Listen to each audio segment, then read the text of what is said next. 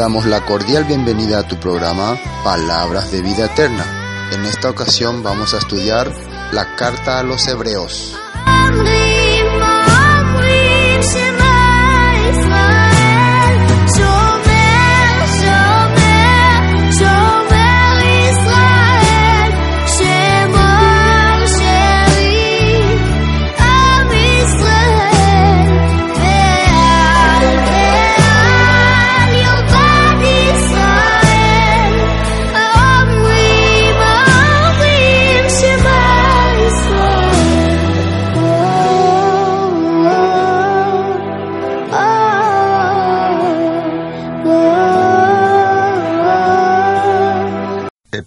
A los Hebreos.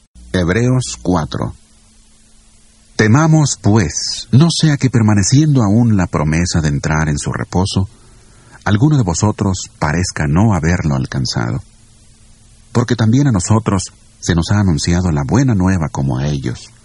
A ellos de nada les sirvió haber oído la palabra, por no ir acompañada de fe en los que la oyeron. Pero los que hemos creído, entramos en el reposo, de la manera que dijo, Por tanto, juré en mi ira que no entrarían en mi reposo. aunque las obras suyas estaban acabadas desde la fundación del mundo, porque en cierto lugar dijo así del séptimo día, Y reposó Dios de todas sus obras en el séptimo día. nuevamente dice, No entrarán en mi reposo. Por lo tanto, puesto que falta que algunos entren en él, y aquellos a quienes primero se les anunció la buena nueva no entraron por causa de la desobediencia, otra vez determina un día, hoy, del cual habló David mucho tiempo después, cuando dijo, Si oís hoy su voz, no endurezcáis vuestros corazones. porque si Josué les hubiera dado el reposo, no hablaría después de otro día. Por tanto, queda un reposo para el pueblo de Dios. Porque el que ha entrado en su reposo, también ha reposado de sus obras, como Dios de las suyas. Procuremos, pues, entrar en aquel reposo, para que ninguno caiga en semejante ejemplo de desobediencia. Porque la palabra de Dios es viva, eficaz y más cortante que toda espada de los filos. Penetra hasta partir el alma y el espíritu, las coyunturas y los tuétanos, y discierne los pensamientos y las intenciones del corazón. Y no hay cosa creada que no sea manifiesta en su presencia. Antes bien, todas las cosas están desnudas y abiertas a los ojos de aquel a quien tenemos que dar cuenta. Por tanto, teniendo un gran sumo sacerdote que traspasó los cielos, Jesús, el Hijo de Dios, retengamos nuestra profesión, porque no tenemos un sumo sacerdote que no pueda compadecerse de nuestras debilidades, sino uno que fue tentado en todo según nuestra semejanza, pero sin pecado. Acerquémonos, pues, confiadamente al trono de la gracia, para alcanzar misericordia y hallar gracia el oportuno socorro. Y tenemos la oportunidad entonces hoy de, una vez más, estudiar este libro muy importante. Y estamos entrando ya en el tema principal del libro de Hebreos, que es el sacrificio eterno. Pero antes, el escritor de Hebreos nos está mencionando acerca de, primeramente, de nuestro Salvador, quien es su naturaleza divina, que Él está antes de toda la creación, que también nos está hablando de, de la obra que ha hecho para rescatarnos, para salvarnos. Y también nos está hablando de lo importante que es eh, cuidar, guardar, mantener esa fe, por lo que hizo Jesús por nosotros. Y en el capítulo 3 habíamos visto algo bien importante. Quiero leer unos textos y después voy a entrar ya en el capítulo 4. Por ejemplo, en el capítulo 3 empezaba así, versículo 1, por tanto, hermanos santos, participantes del llamamiento celestial, considerad al apóstol y sumo sacerdote de nuestra profesión, Cristo Jesús, el Mesías. quiere, el capítulo 3 decía, bueno, ya que sabemos que Él es eh, un enviado especial, Él es divino, Él está antes de toda creación, Él ha hecho una gran salvación para nosotros, vamos a considerarle. ¿Por qué el escritor de Hebreo quiere que la gente le considere? Porque hubo en el pasado gente que no tuvo en cuenta al Salvador. Hubo y va a dar ejemplos. Y si salteamos al versículo 12, em, versículo capítulo 3, versículo 12, mirad hermanos que no haya en ninguno de vosotros corazón malo de incredulidad para apartarse del Dios vivo. De entrada le habla así. Cuídense de que no tengan corazón malo para apartarse del Dios vivo. Entonces, cuando una persona escucha eso, cuídense, puede tomar de dos maneras. Ah, yo sé luego eso, no necesito que me anden repitiendo o por algo me está diciendo. Porque esto no se le está hablando a gente común, se le está hablando a gente que conoce perfectamente la verdad y se le está diciendo cuídense. Porque ¿quiénes fueron los que en el pasado no tuvieron en cuenta a esta gran salvación? Y acá dice, Em, versículo 16. Estamos haciendo un repaso del capítulo 3. ¿Quiénes fueron los que habiendo oído le provocaron? ¿No fueron todos los que salieron de Egipto por mano de Moisés? ¿Y con quiénes estuvo el disgustado 40 años? No fue con los que, fíjense ahí, pecaron, cuyos cuerpos cayeron en el desierto. ¿Y, quiénes, y a quiénes juró que no entrarán en su reposo? sino aquellos que desobedecieron. Y ahí hay una referencia, números 14, 1 al 35. Está escrito cuando el pueblo de Israel se rebeló contra Moisés y rechazó la tierra prometida. Y vemos, dice, vemos, claro, si leemos la escritura, si leemos la Torah, vamos a ver lo que está diciendo el escritor hebreo, que no pudieron entrar a causa de su incredulidad. Entonces ahí hablaba el capítulo 3 de, de lo que está queriendo decir es, no vamos a desviarnos, no vamos a flaquear, se puede decir, debilitarnos, hay que seguir adelante, porque hubo gente que em, se desanimó por el camino. ¿Y qué pasó? Dios juró, da pequemo ay la reino, la reposo. Bueno, y arranca el capítulo 4 entonces. Vamos a ir mirando. Entonces el capítulo 1 Importancia del Hijo de Dios, capítulo 2, no retroceder. El capítulo 3, igual más no retroceder, con más razón no retroceder, porque hay algunos que retrocedieron y no entraron y murieron en el desierto. Y el capítulo 4 arranca con la importancia de ese reposo por el cual esa gente no entró, el valor que tiene para nuestra vida. Y dice, y miren cómo empieza el versículo 1. Después de haber dicho lo que pasó con esa gente que no entró y que Dios le juró que no iba a entrar, ¿qué nos dice a nosotros? Vivan tranquilos, anden tranquilos, no se preocupen, todo está solucionado. No, no, no habla así. Dice, temamos pues, así arranca. Temamos pues. En el libro de Proverbios dice que el principio de la sabiduría es el temor a Dios. Y el temor a Dios es creer su palabra y vivir su palabra. No es decir, tengo temor de Dios. Tengo temor quiere decir que acepto, porque hay una, una consecuencia de no aceptar. Entonces, versículo 1, temamos pues. Nos está pidiendo que tengamos temor, o nos está diciendo, vivan tranquilos, no se preocupen de nada, anden tranquilos. No. Yo veo hebreos y me dice, ten temor. Y no le está hablando a gente que está viviendo en el pecado ni en corrupción, a gente que conoce bien la verdad. No sea que permaneciendo aún la promesa de entrar en su reposo, alguno de vosotros parezca no haberlo alcanzado. No está acusando el apóstol que escribió Hebreos, ustedes no van a entrar o ustedes no lo han alcanzado parezca, dice. Porque cuando Moisés sacó a los israelitas de Egipto, el propósito de Moisés era llevarle a todos ellos a la tierra prometida. Él no tenía en su mente, bueno, esta gente no va a entrar. Al contrario, en su deseo él estaba, todos quiero que entren. Pero mientras iban a caminando, mientras iban andando por el desierto, algunos parece que no van a entrar. ¿Cuál fue la razón por la cual algunos no entraron? Desobedecieron a la verdad. a la mitad del camino, yo ya no quiero continuar esto. Entonces por eso nos advierte a nosotros que aún hay la promesa de entrar en ese reposo. El versículo 2.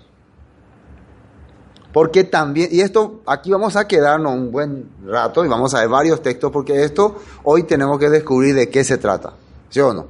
Aunque después los demás versículos pasemos rápido, pero este versículo tenemos que ver, porque esa es la, la, la controversia de todo el tema.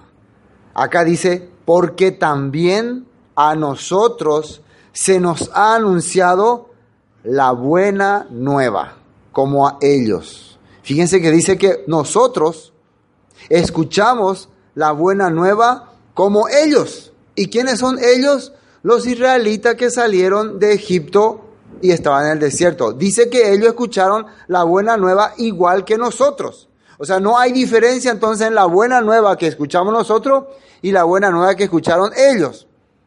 ¿Sí o no? Aquí está diciendo así. Y por eso vamos a ir a ver textos. ¿Cuáles fueron ¿Cuál fue la buena nueva que escucharon? ¿Y qué era esa buena nueva? Porque también a nosotros se nos ha anunciado la buena nueva como a ellos. Pero ¿qué dice acá? Pero no les aprovechó el oír la palabra por no ir acompañada de fe en los que la oyeron.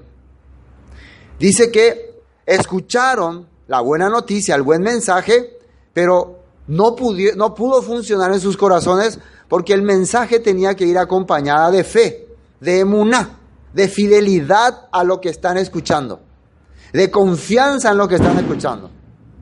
Bueno, volvamos. Están entendiendo esta parte, ¿no? Algunos no tenían esa confianza eh, de, lo que estaban escuchando. Miren, pues volvamos al texto. Eh, ¿Qué significa la palabra buenas nuevas? Buena nueva, ¿no? En el hebreo, buena nueva es beforá. Be no, Besora. Besora es en el hebreo.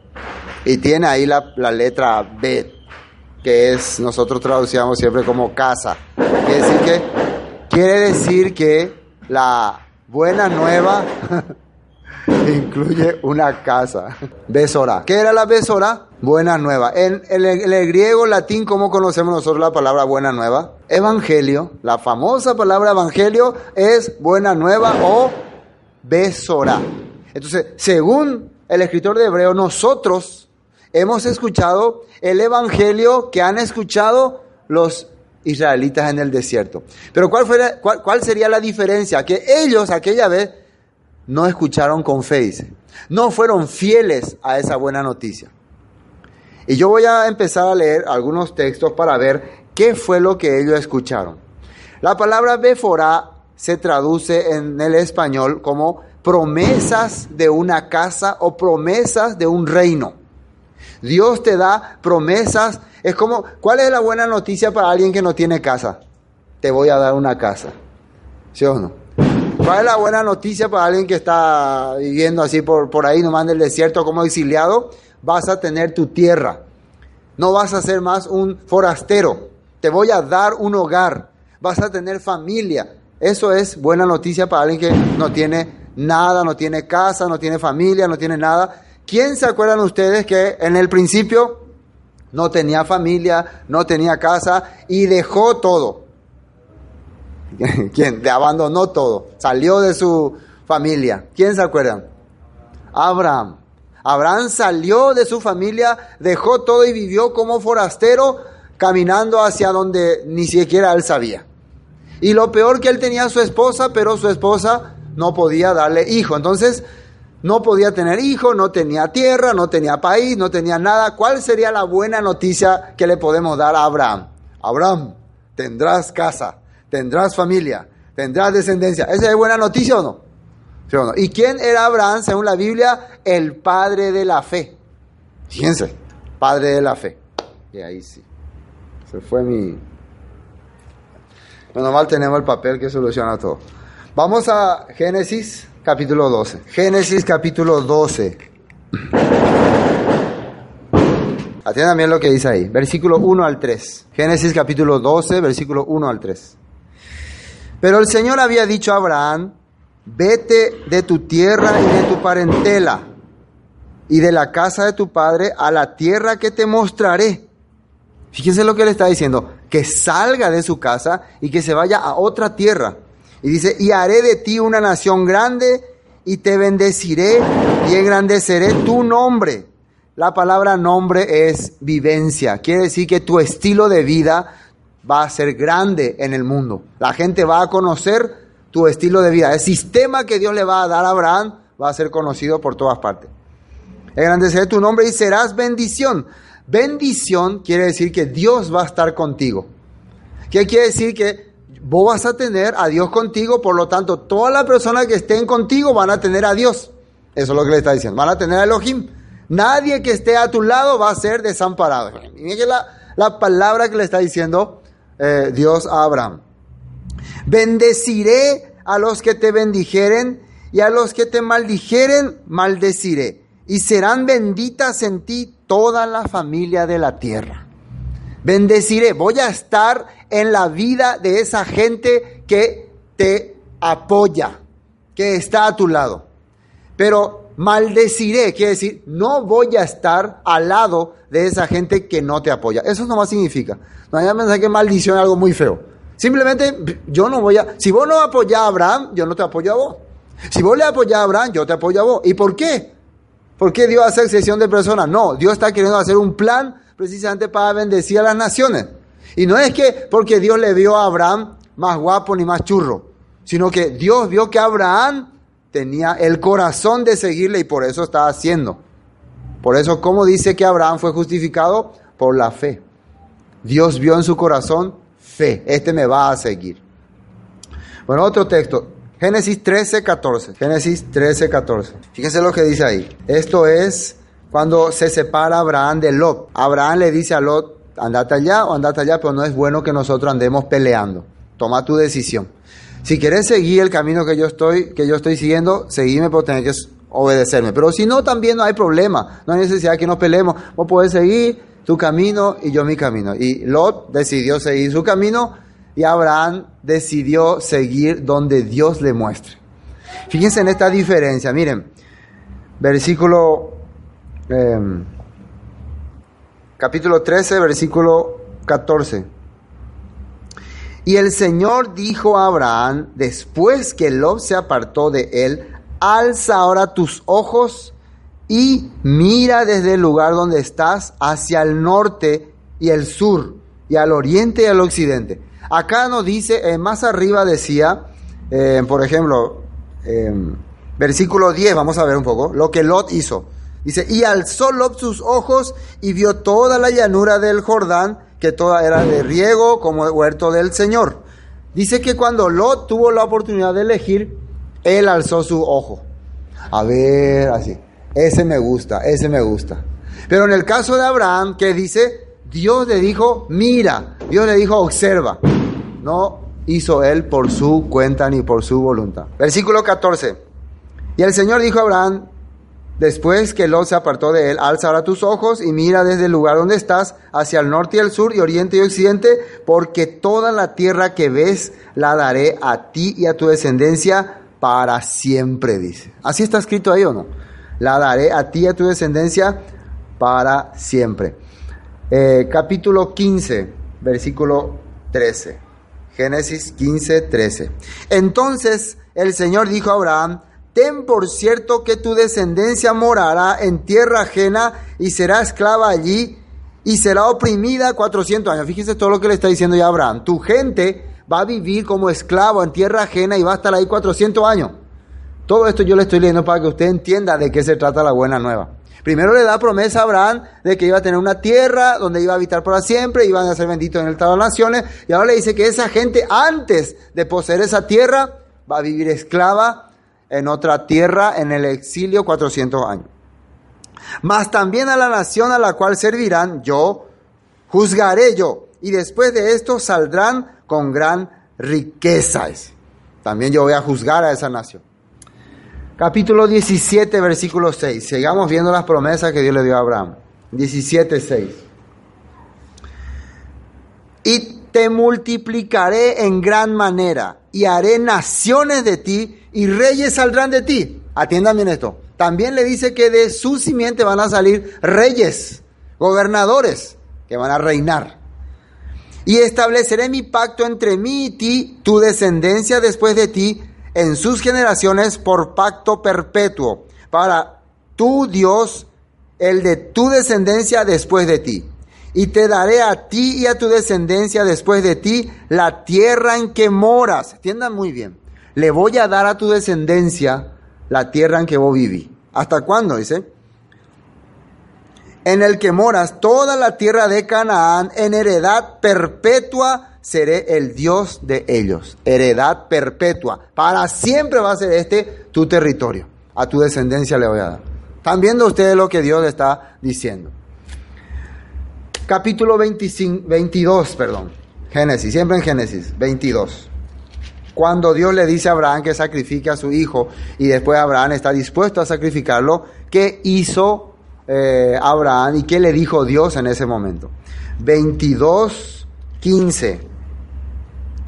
Dice, y llamó el ángel del Señor Abraham por segunda vez desde el cielo y dijo, por mí mismo he jurado, dice el Señor, por cuanto has hecho esto y no, no me has rehusado tu hijo, tu único hijo.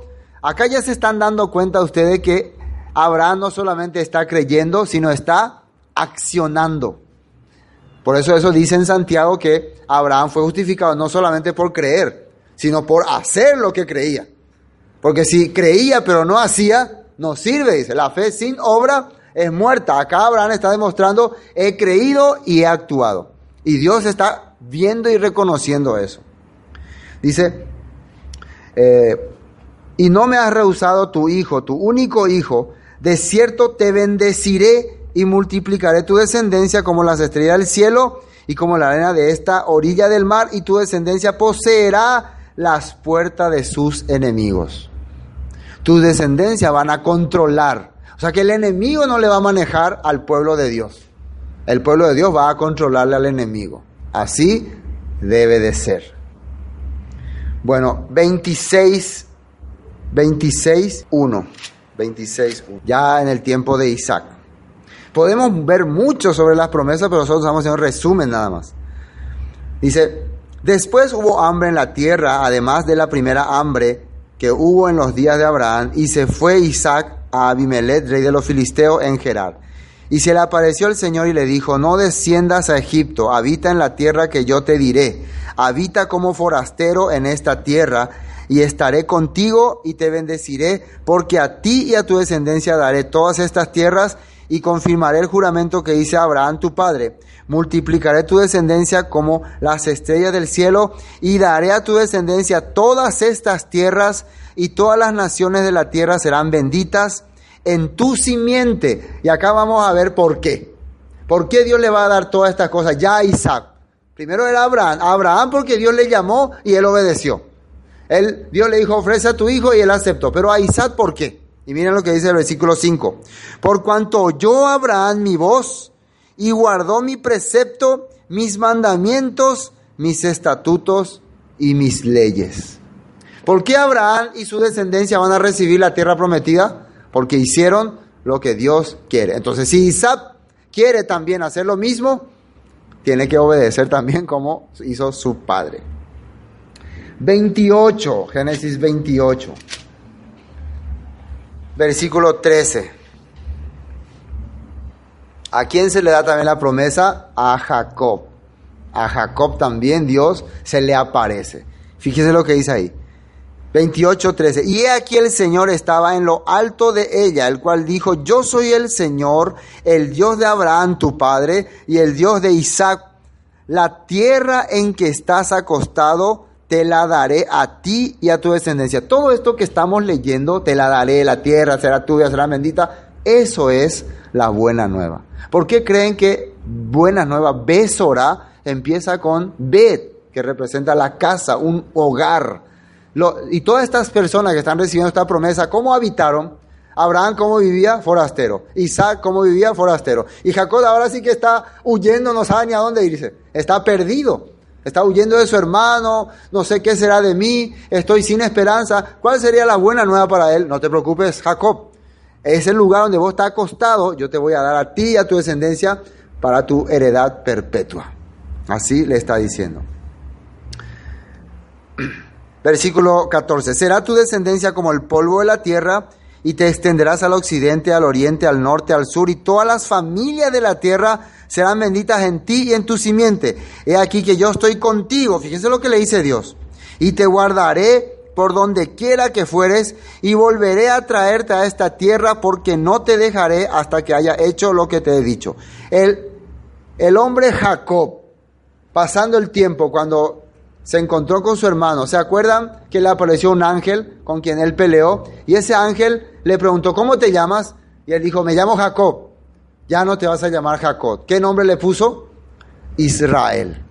Israel. Entonces, cuando aquí esta promesa está saliendo para Jacob, está haciéndolo para Israel.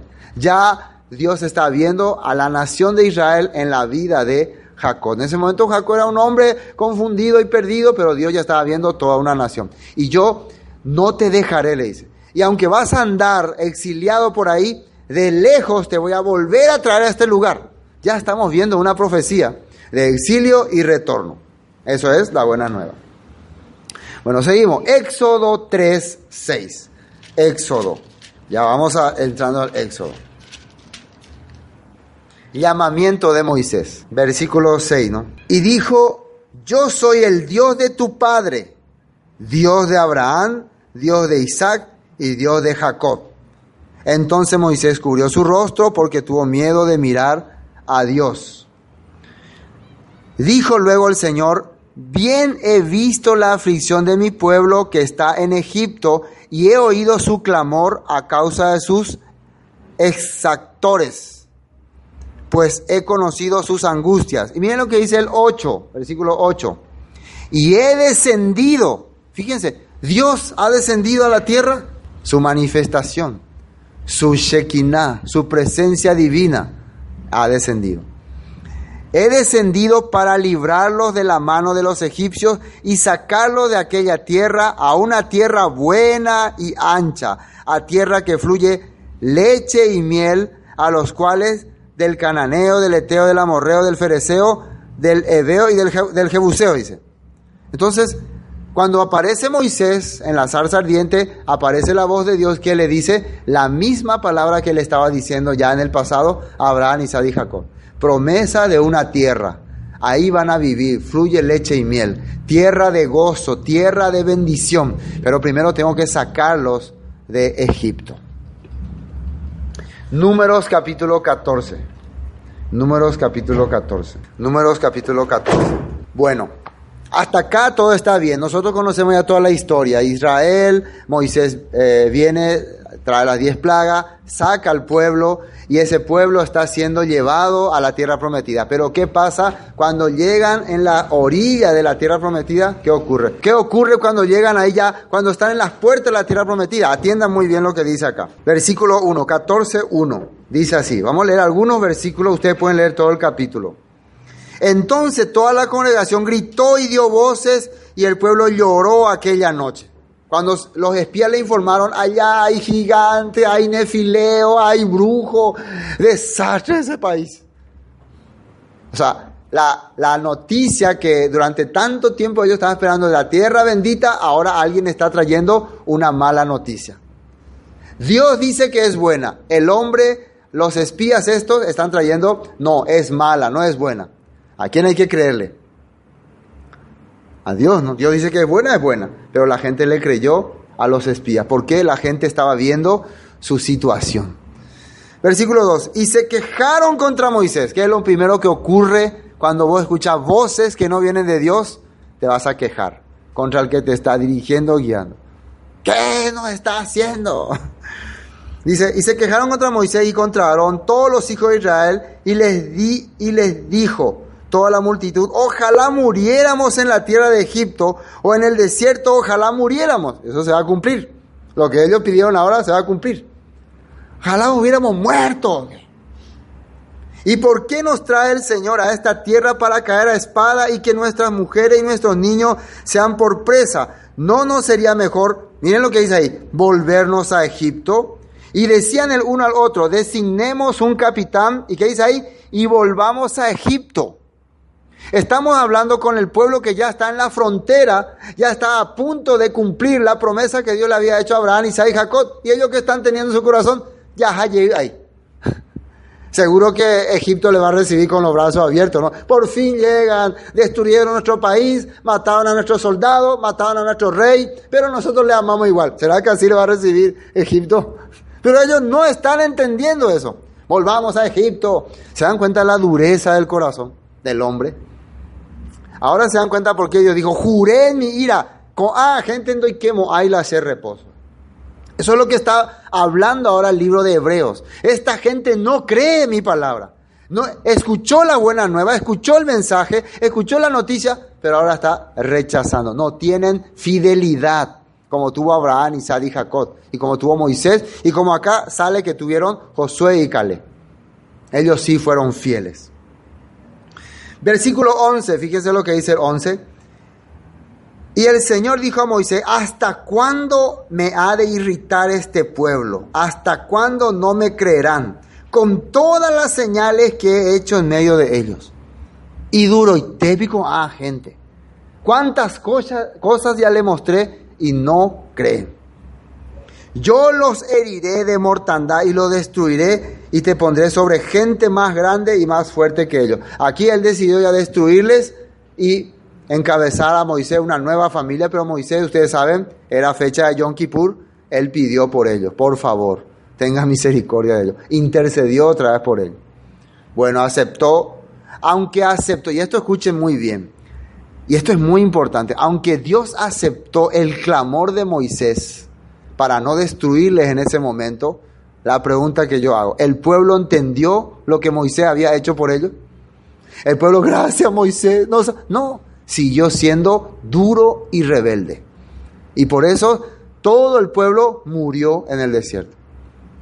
Moisés es una sombra de Jesús, de Yeshua. Aunque Él ha intercedido por nosotros para que Dios no nos consuma, el corazón del hombre sigue siendo duro y altanero rebelde. Pero Dios ha hecho, no los voy a consumir, les voy a dar agua, lluvia, aire, los voy a mantener vivos. Pero para que vean cómo es su corazón. Entonces cada quien dará cuenta por sus obras, por sus hechos. Vamos a saltear, versículo 20.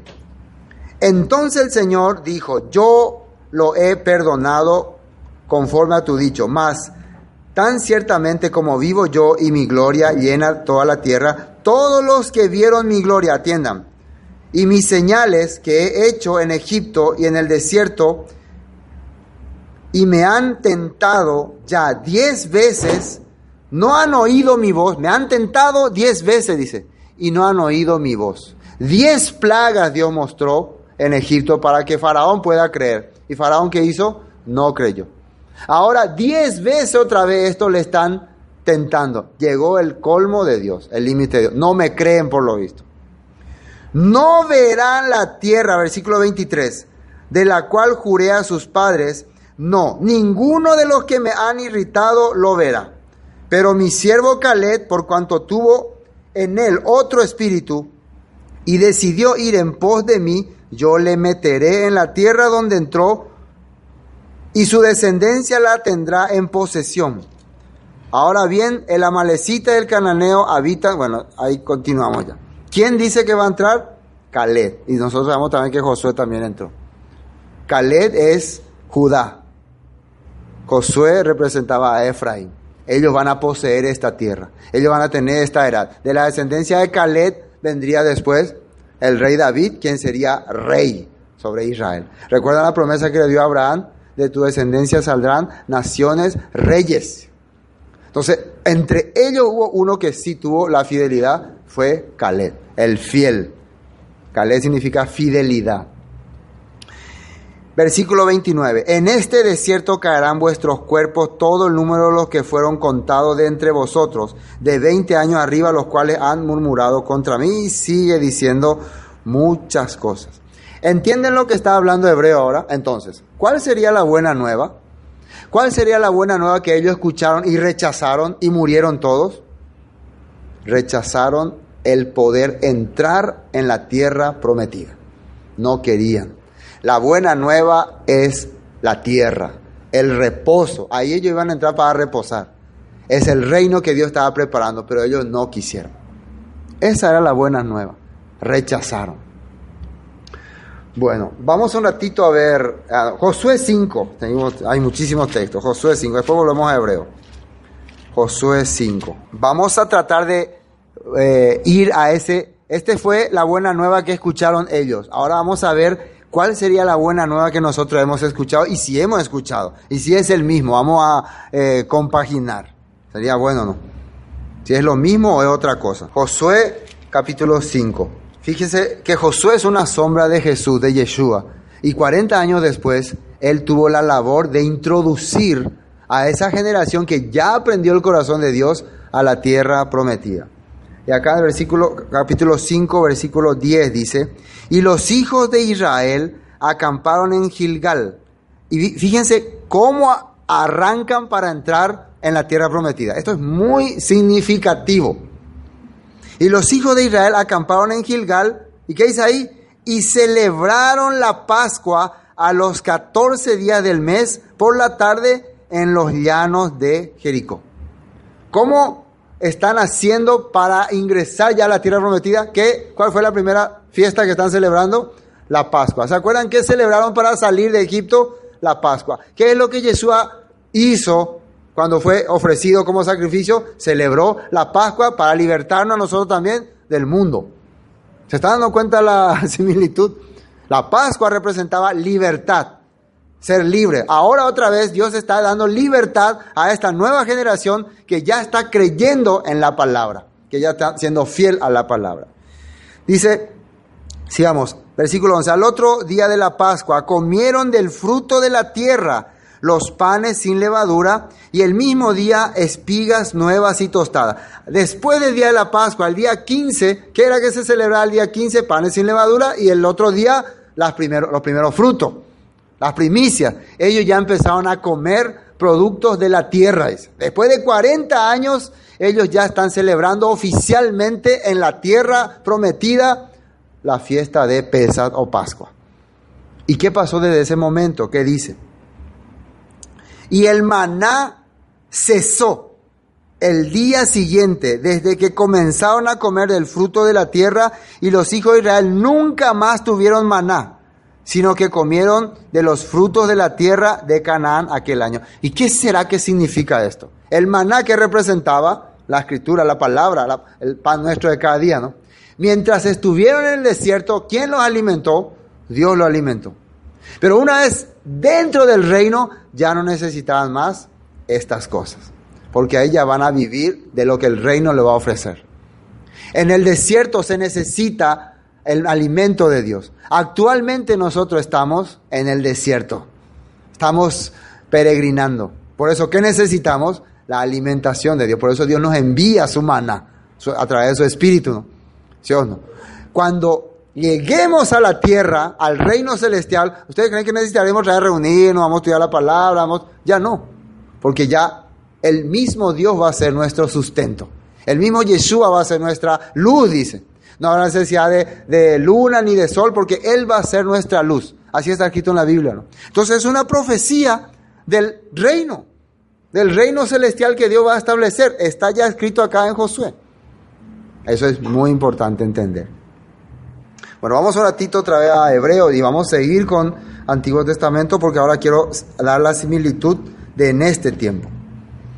Bueno, versículo 4, el capítulo 4 decía, Temamos pues no sea que permaneciendo aún la promesa de entrar a su reposo, alguno de vosotros parezca no haberlo alcanzado y ahora, porque también a nosotros se nos ha anunciado la buena nueva, la promesa de un reino. Ahora vamos a ver si es cierto. Vamos a ver si es cierto que se nos anunció también una tierra, un reino, un lugar donde vivir. Vamos a ver si es cierto. Pero, eh, ¿qué a ellos? Pero no le aprovechó el oír la palabra por no ir acompañada de fe en las que la oyeron. Pero lo que hemos creído, versículo 3, entramos en el reposo, de manera que dijo, por tanto juré en mi ira, no entrarán en mi reposo, aunque las obras suyas estaban acabadas desde la fundación del mundo. Dice, nosotros que hemos creído, entramos en el reposo. Josué y Caleb, ¿por qué entraron en la tierra prometida? Porque habían creído. ¿Qué fue lo que pasó después? Cuando Josué y Caleb entran, el, el, pueblo de Israel entra, se establece el reino, David reina, se establecen las doce tribus, Salomón reina. ¿Qué pasa? La descendencia de Salomón peca contra Dios, transgrede el mandamiento, ¿sí o no? Y se divide el reino a diez tribus del norte y las dos tribus del sur. Y son llevadas y esparcidas por el mundo. Entonces, podemos pensar ahí, entonces, ¿dónde está el reposo que Josué le dio a ellos? ¿Acaso ese no era el reposo? Ahora se acabó otra. El pueblo de Israel, ¿dónde está ahora? Otra vez vagando en el desierto. Vagando en el mundo. Esta vez esparcido no más en Egipto, sino entre todas las naciones. Entonces tiene que haber otra vez una besorado, una promesa, o sea, un nuevo pacto. Porque el primer pacto, ¿qué pasó? Se rompió. No cumplieron. Entonces el pueblo en vez de estar viviendo en el reposo del Señor, ahora está viviendo en el exilio otra vez. ¿Se están dando cuenta aquí? Por eso, después en el tiempo del profeta Jeremías, cuando ya iba a llevarse al exilio a Judá también por su pecado, Dios le envía esta profecía. Vamos a Jeremías 16 primero. Jeremías 16. A partir de ahora ya estamos viendo las promesas, el mismo evangelio, pero para renovar el pacto. Porque el primer pacto ya se había transgredido y por lo tanto se, se rompió. ¿Qué era el pacto? Una tierra, un reino. Dios le dio o no le dio eso a Israel. Pero ellos que hicieron rompieron ese pacto, por eso fueron esparcidos entre todas las naciones. Ahora veamos lo que dice aquí Jeremías capítulo 16. Jeremías 16, 14. Atiendan bien ahí.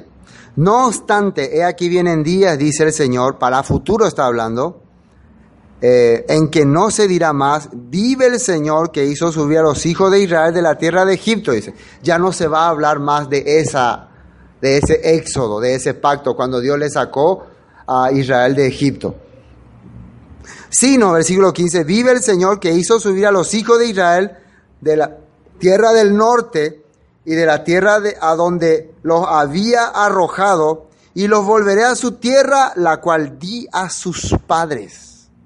Fíjense que lo que se va a decir en el futuro.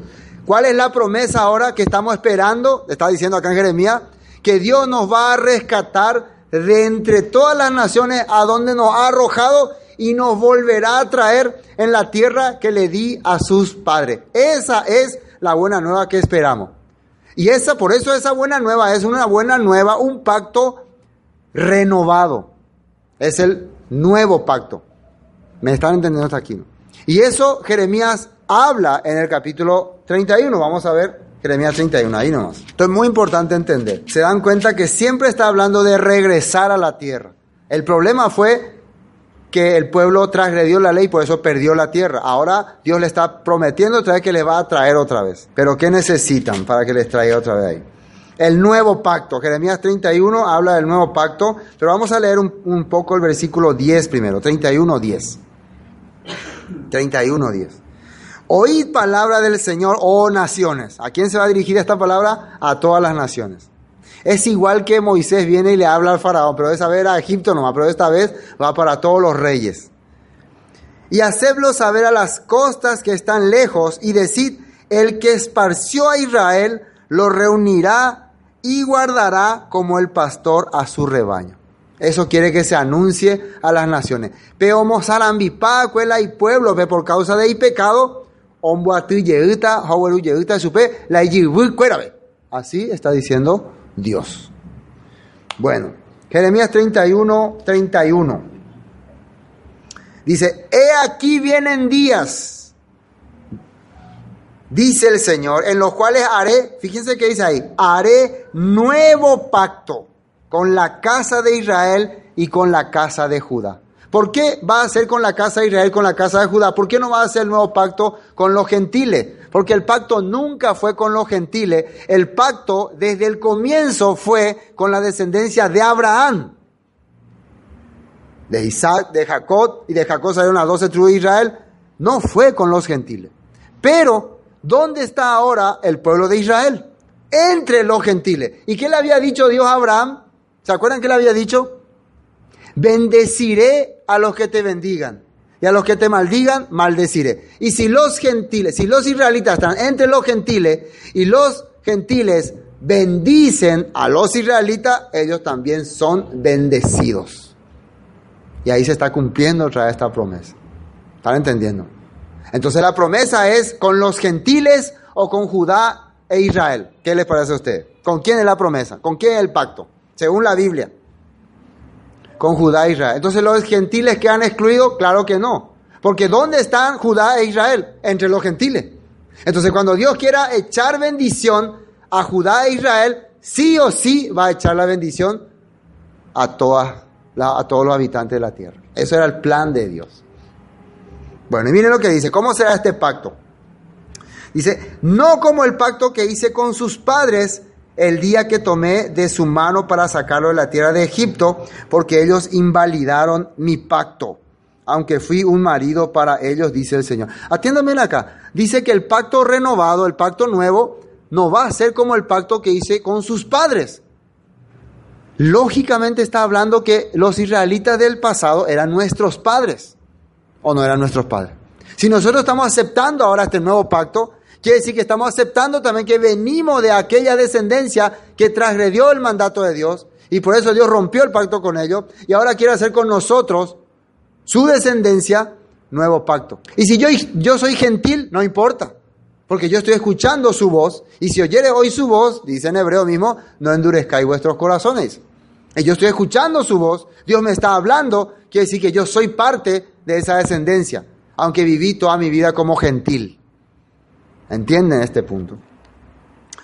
Versículo 33. Pero este es el pacto que haré con la casa de Israel después de aquellos días, dice el Señor. ¿Y cómo va a confirmar el pacto?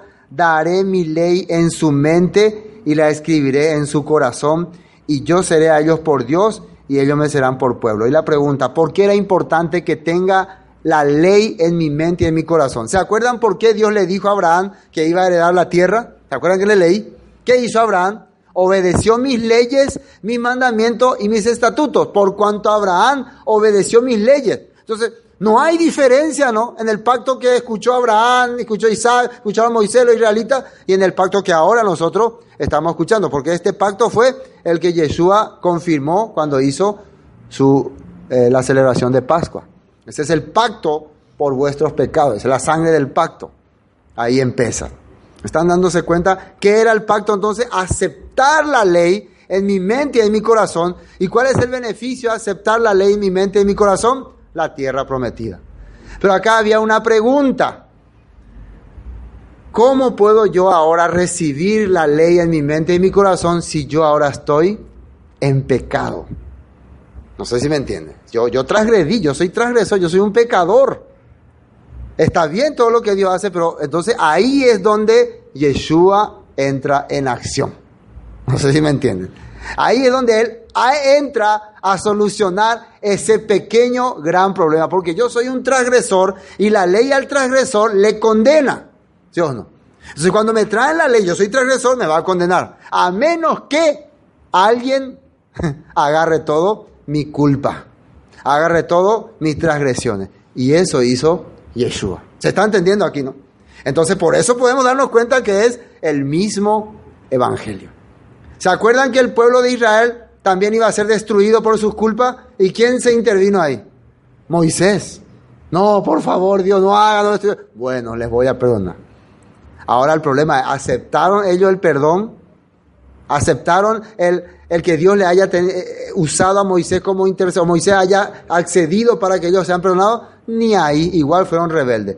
Por eso el escritor de Hebreo está comparando igual a esa generación.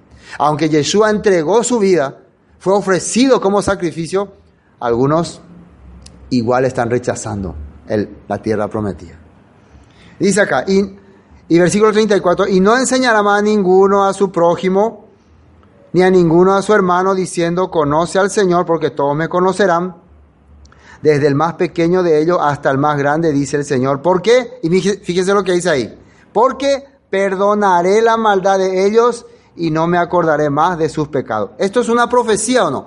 ¿Cómo Dios va a perdonar la maldad de los israelita, acá hablando en el futuro, ¿cómo lo haría?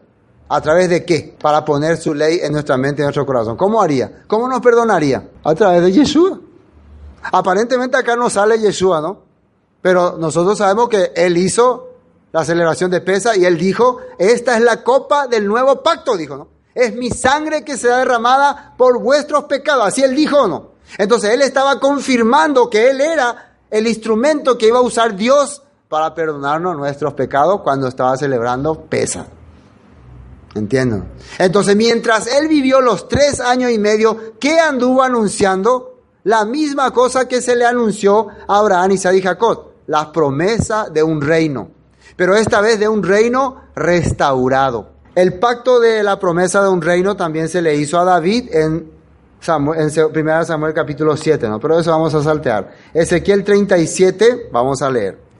Después de Jeremías está. Ezequiel 37, versículo 21 dice, y les dirás así, ha dicho el Señor, he aquí yo tomo a los hijos de Israel de entre las naciones, las cuales fueron, y los recogeré de todas partes y los traeré a su tierra. Una vez más está cumpliéndose esa promesa. Salteamos hasta el versículo 25, donde después de recogerle y llevarle a su tierra, ¿dónde le va a hacer vivir? Dice, habitarán, 25, en la tierra que di a mi siervo Jacob ¿Se acuerdan la tierra que le dijo? La tierra en la cual se ha acostado será para tu descendencia para siempre, le había dicho. Vimos en Génesis 28, ¿no?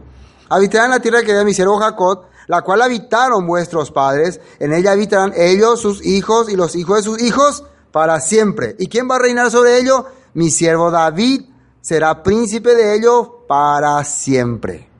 Haré pacto de paz con ellos. Estamos viendo esa promesa. Ahora, esto también se le confirma, eso ya leímos varias veces, a María. ¿Se acuerdan cuando María, eh, el ángel le aparece y le dice, eh, el niño que nacerá será llamado Hijo del Altísimo y recibirá el trono de David su padre y habitará en la tierra de Jacob, en el reino de Jacob, para siempre, dice. Ahí vemos confirmado entonces en la vida de Yeshua cuando nace. Ahora miremos Mateo capítulo 4, el ministerio de Yeshua, que arranca predicando él. ¿Qué es lo que para la gente sería buena nueva en ese tiempo, en el tiempo de Yeshua? Miren, Mateo 4, Mateo 4, versículo 17. Atiendan bien ahí. Desde entonces comenzó Yeshua a predicar. Predicar quiere decir pregonar, anunciar, eh, capacitar. Y decir, a predicar y decir, arrepentíos porque el reino de los cielos se ha acercado. Eso comenzó a predicar regresen a la verdad, arrepentimiento teshuvah, regresen a la escritura, vuelvan a tener fe. ¿Se acuerdan por qué no les sirvió a los primeros israelitas el haber oído la buena nueva? No le acompañó de fe. Ahora Yeshua le está diciendo, regresen, vuelvan, porque llegó el tiempo de restaurar el reino. Vamos al versículo, ahí en Mateo mismo, 23, versículo 23. Dice, y recorrió, eh, y recorrió Jesús, Yeshua, toda Galilea, atiendan bien, enseñando en las sinagogas. ¿Qué hacía Yeshua? Enseñaba en toda Galilea, en todas las regiones de ellos, y predicando la Beforá, la Besorá. Habíamos visto, eso está predicando la buena nueva, dice, del reino ¿Qué estaba haciendo él? Estaba hablando que las promesas de una tierra, de un hogar, de una casa, como ellos ya estaban habitando en la tierra, lo que faltaba era la restauración. Es como ya tenemos ya el, el aparato este, pero está todo descompuesto, no está como tiene que estar. Entonces, ¿qué es lo que hay que hacer? Esto que Dios le prometió a Abraham, Isaac y Jacob, este reino, esta tierra será restaurada. ¿Qué se necesita para restaurar? Primero, que sean perdonados sus pecados y segundo, que vengan todos los que están exiliados. Dos cosas importantes para restaurar. La primera, Jesús cumplió de inmediato, ¿no? Después de los tres años y medio de estar habitando por Jerusalén, por Judea, Él murió en la cruz, pagó el precio del pecado. ¿Se acuerdan después que Él resucitó, que le preguntó Pedro, ¿restaurarás a Israel en este tiempo? Ya que se perdonó el pecado, ya se va a establecer el reino. No, todavía no es tiempo. ¿Por qué? Tienen que ir en busca de la oveja perdida que están perdidos en tiempo y espacio, o sea, añandé.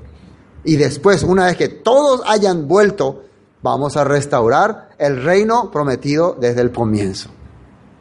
Esto es lo que Jesús estaba anunciando. Bueno, y hay muchísimos textos más, pero seríamos, eh, perderíamos mucho tiempo. Vamos a terminar por lo menos los versículos que seguimos leyendo. Eso era importante para aclarar lo que es eh, la buena nueva. Versículo 3, Hebreos 4, 3. Pero los que hemos creído entramos en el reposo de la manera que se dijo, por tanto juren mi ira, no entrarán en mi reposo. Aunque las obras suyas estaban acabadas de la fundación del mundo. Porque en cierto lugar, y fíjense lo que dice el, el escritor de Hebreo, dice que en cierto lugar dijo así del séptimo día, y reposó Dios de todas sus obras el séptimo día. El séptimo día es un lugar que Dios le llamó así y, lo, y reposó en ese lugar. Ese lugar es la tierra prometida, el mismo paraíso. Dios al paraíso le llamó eh, el lugar de reposo. Ahí creó a Adán y a Eva, los animales, y cuando vio que todo estaba terminado, reposó, dice. El reposo quiere decir está contento porque ve su obra culminada. Ese es el reposo. ¿Entiendo? No? Entonces le llamó al séptimo día.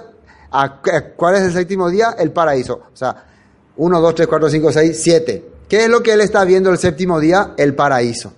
Está viendo a Adán, a Eva, los animales, todo lindo. Entonces, eso quiere decir reposo. Cuando logre otra vez ver todo eso como estaba al principio, va a reposar otra vez en su corazón. Ahora, por causa de que estamos, eso ya es plan de futuro, ¿no? Estamos caminando, por eso cada séptimo día es una sombra de ese reposo que estamos nosotros aguardando. Porque, versículo 5, y otra vez aquí no entrarán en mi reposo, dice. Por lo tanto, puesto que falta que algunos entren, fíjense, falta que algunos entren, dice. Ah, quiere decir que algunos ya están. ¿Cómo están? Por la fe. ¿Cómo se entra al reposo de Dios? Por la fe. ¿Qué hizo que los demás no entren? No tuvieron la fe. Por la fe se entra. Dice, por lo tanto, 6. Por lo tanto, puesto que falta que algunos entren en él y aquellos a quienes primero se le anunció la buena nueva, no entraron por causa de desobediencia. Dice, primero se le anunció la buena nueva. ¿A quiénes fueron los primeros que se le anunció? Abraham, Isaac y Jacob, en este caso a los descendientes de ellos, los israelitas, pero no entraron ellos por desobediencia.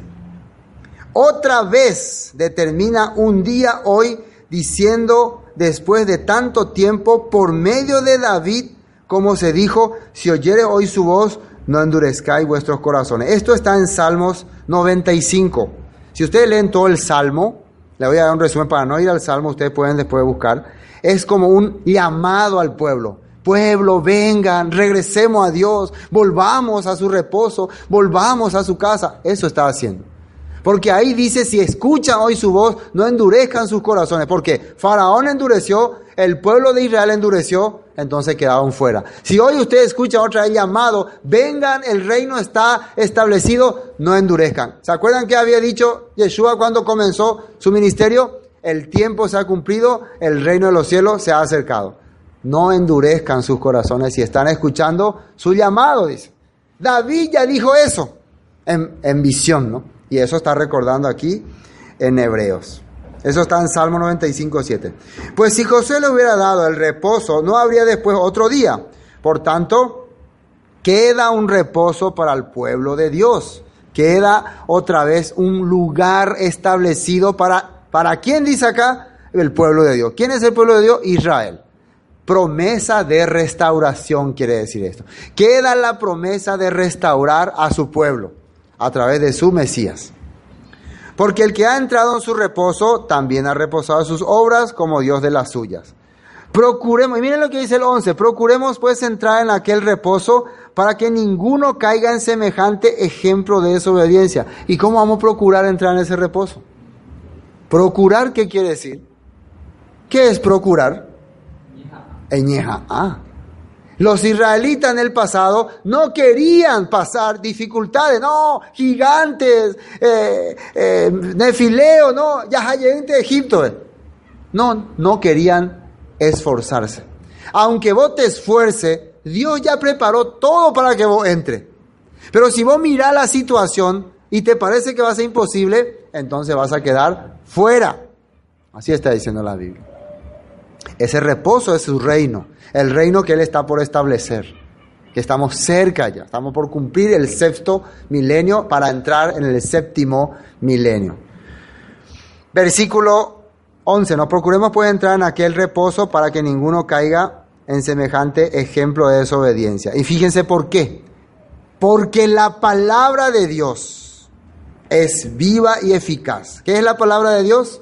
Viva. O sea, entonces ahí podemos entender, procuremos pues entrar para que ninguno caiga en ejemplo de desobediencia y después te dice, porque la que sí que lo que tenés que procurar es entender la palabra, aprender la palabra, porque esa palabra es viva y eficaz. ¿Qué es lo que los israelitas rechazaron? La palabra, la Torah, los escritos, los mandatos. Eh, Esteban dice, cuando habla el Sanedrín, nuestros padres menospreciaron las palabras de vida que nos entregó Moisés. Menospreciaron, no quisieron obedecerla, la rechazaron y en sus corazones se volvieron a Egipto, dice. Dice, porque la palabra de Dios viva y eficaz, más cortante que toda espada de dos filos, y penetra hasta partir el alma, el espíritu, las coyunturas y los tuétanos, y discierne los pensamientos y las intenciones del corazón.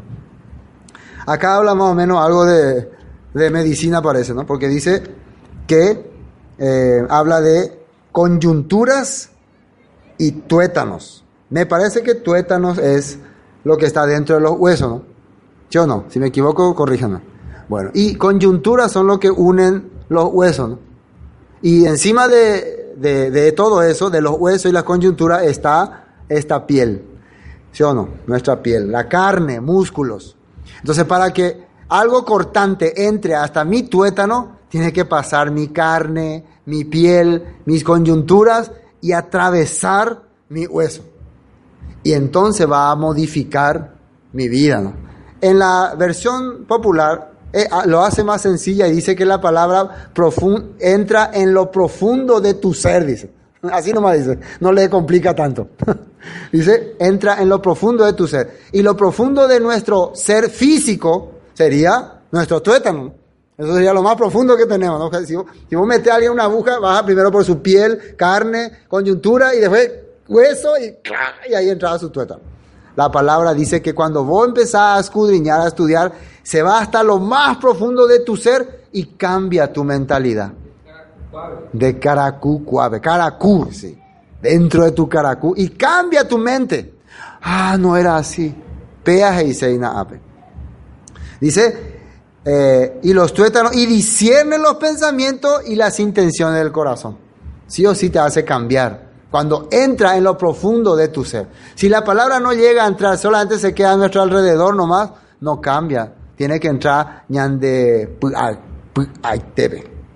y no hay cosa creada que no sea manifiesta en su presencia, antes bien todas las cosas están desnudas y abiertas a los ojos de aquel a quien tenemos que dar cuenta. A través de la palabra nada se oculta, nada se esconde. Nadie puede decir, no, a mí no me conoce, a mí no me ven. Una vez que vos venís a la palabra, se te ve como, como en ecografía o radiografía, o así. Se ve todo lo que hay en tu interior. Así es, ¿no? Rayo X, resonancia, resonancia magnética. ¿eh? Oye, esa paitela de vida de y herenda de código se va a beber, doctor. Ya es a mí, hay que beber la, ¿cómo se llama? Aparato, eh? Afero, acá, y todo se ve ahí. ¿Sí o no? Pese ahí, la, con la, dentro, al entrar en la palabra, se ve todo quiénes somos. No se puede esconder nada. A quién tenemos que dar cuenta. Quiero ver un texto que Jesús habló sobre este tema. Juan capítulo 12. Juan capítulo 12. Juan capítulo 12, versículo 47. Fíjense lo que dice. Al que oye mis palabras y no las guarda, yo no le juzgo, dice, porque no he venido a juzgar al mundo, sino a salvar al mundo. El que me rechaza y no recibe mis palabras, tiene quien le juzgue, dice. La palabra que he hablado, ella le juzgará en el día postrero, en el día postrero. Porque yo no he hablado por mi propia cuenta, el Padre que me envió, Él me dio mandamiento de lo que he de decir y lo que he de hablar. Y sé que su mandamiento es vida eterna, así pues lo que yo hablo lo hablo como el Padre me lo ha mandado. Entonces, la palabra tiene vida eterna para nuestro ser y la palabra es lo que va a decidir en el día postero las cosas finales. Terminemos Hebreos, capítulo 4. Bueno, ya que entendiste todo esto, por tanto otra vez aparece. Ya que entendiste eh, el poder de la palabra, el poder de, de, de la buena nueva y lo que pasó con esa gente que rechazó la buena nueva, teniendo un gran sumo sacerdote que traspasó los cielos, Yeshua, el Hijo de Elohim de Dios, retengamos nuestra profesión. Quiere decir que tenés alguien que puede ser garantía para tu vida. Tenés alguien que se puso ahí en tu lugar, no como Moisés en aquel tiempo, sino alguien superior a Moisés, porque el capítulo 3 hablaba de que Yeshua es superior a Moisés. Quiere decir que su misericordia, su amor y su gracia está infinitamente garantizada en Yeshua. Así está hablando. Él puede cambiar esa mentalidad rebelde y pensamiento negativo que tenés, puede cambiar. ¿Por qué? Y acá miren lo que dice. ¿Por qué Él puede cambiar a pesar de que somos peor, somos desastres? ¿Cuál es la diferencia entre el antiguo pacto y el nuevo pacto? ¿Cuál va a ser la gran diferencia? Miren, porque no tenemos un sumo sacerdote que no pueda compadecerse de nuestras debilidades, sino uno que fue tentado en todo según nuestra semejanza, pero sin pecado. Y les voy a leer acá para que vean. La diferencia de este intercesor es que él conoce perfectamente nuestras debilidades. No es que lo conoce como, ay, ah, gente y débil y no. Sintió nuestras debilidades, experimentó nuestra debilidad, nuestra sed, nuestra hambre, nuestro frío, calor, miedo, todo él sintió. Por eso nos entiende. Por eso sabe que ya de rebelde te y por eso había sido son tan rebeldes, porque son así. Él experimentó, recuerden que cuando Yeshua iba a ser ofrecido para sacrificio, él le oraba, Padre, si es posible, pasa de mí esta copa. ¿Por qué? Porque sentía el temor, no porque tenía miedo, porque tenía debilidad nomás. No es que tenía miedo, pero él estaba en cuerpo igual que nosotros. Por eso cuando llegó a Lázaro también, ¿por qué él lloró? Si él sabe que va a resucitar otra vez, pero tenía emoción tenía sentimiento y lloró por eso. Porque uno que tiene sentimiento y ve algo muy triste, ¿llora o no llora?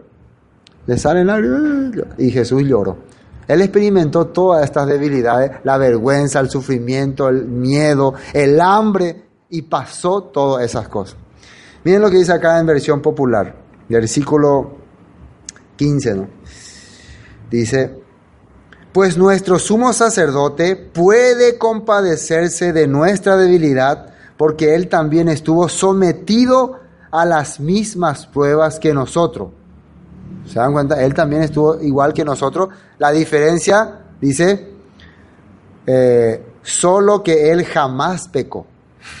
Esa fue la diferencia. Jamás, aunque tenía mucha debilidad, mucho temor, mucha eh, debilidades, ¿no? Él no transgredió la ley. Prefirió sufrir, pasar. Nosotros lastimosamente hemos transgredido su ley. Nuestra debilidad nos hicieron transgredir los mandatos de Dios. Pero ¿cuál es la bendición acá? Que precisamente para eso Dios nos dio ese tipo de sumo sacerdote, que conoce nuestra debilidad y que sabe que por eso hemos transgredido y puede darnos la bendición cada momento que le solicitemos. Fíjense, y miren lo que dice acá. Voy a leer la versión popular, versículo 16. Acerquémonos pues con confianza, dice. Acerquémonos pues con confianza al trono de nuestro Dios amoroso, dice. Después, para que Él tenga misericordia de nosotros y en su bondad nos ayude en la hora de la necesidad. ¿Qué pide el escritor de Hebreo que hagamos entonces? No seamos duros como los israelitas en el pasado, que no, ya, ñandé, ya. No, vamos a acercarnos igual. Él sabe que somos malos. Él sabe que somos tercos. Él sabe por qué somos así. Porque este sacerdote, este sumo sacerdote, experimentó todo eso. Así que no tendrá nunca el corazón de rechazarle al que se le acerca y le pide, ayúdame Señor, soy débil, tengo mucha debilidad, dame tu gracia, dame tu misericordia. No va a tener duda para hacer eso. Esa es la diferencia entre el antiguo pacto y el nuevo pacto. ¿Sí o no? Y eso es una bendición para nosotros. Y Dios esta bendición a través de Yeshua quería darle a todas las naciones, llamando a todo su pueblo, a pesar de que han sido rebeldes. Bueno, hoy hasta aquí vamos a compartir.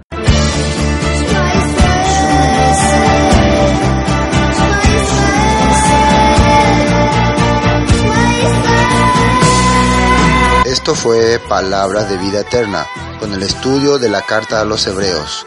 Para cualquier información, 0981 60 46 77. Bendiciones y hasta pronto.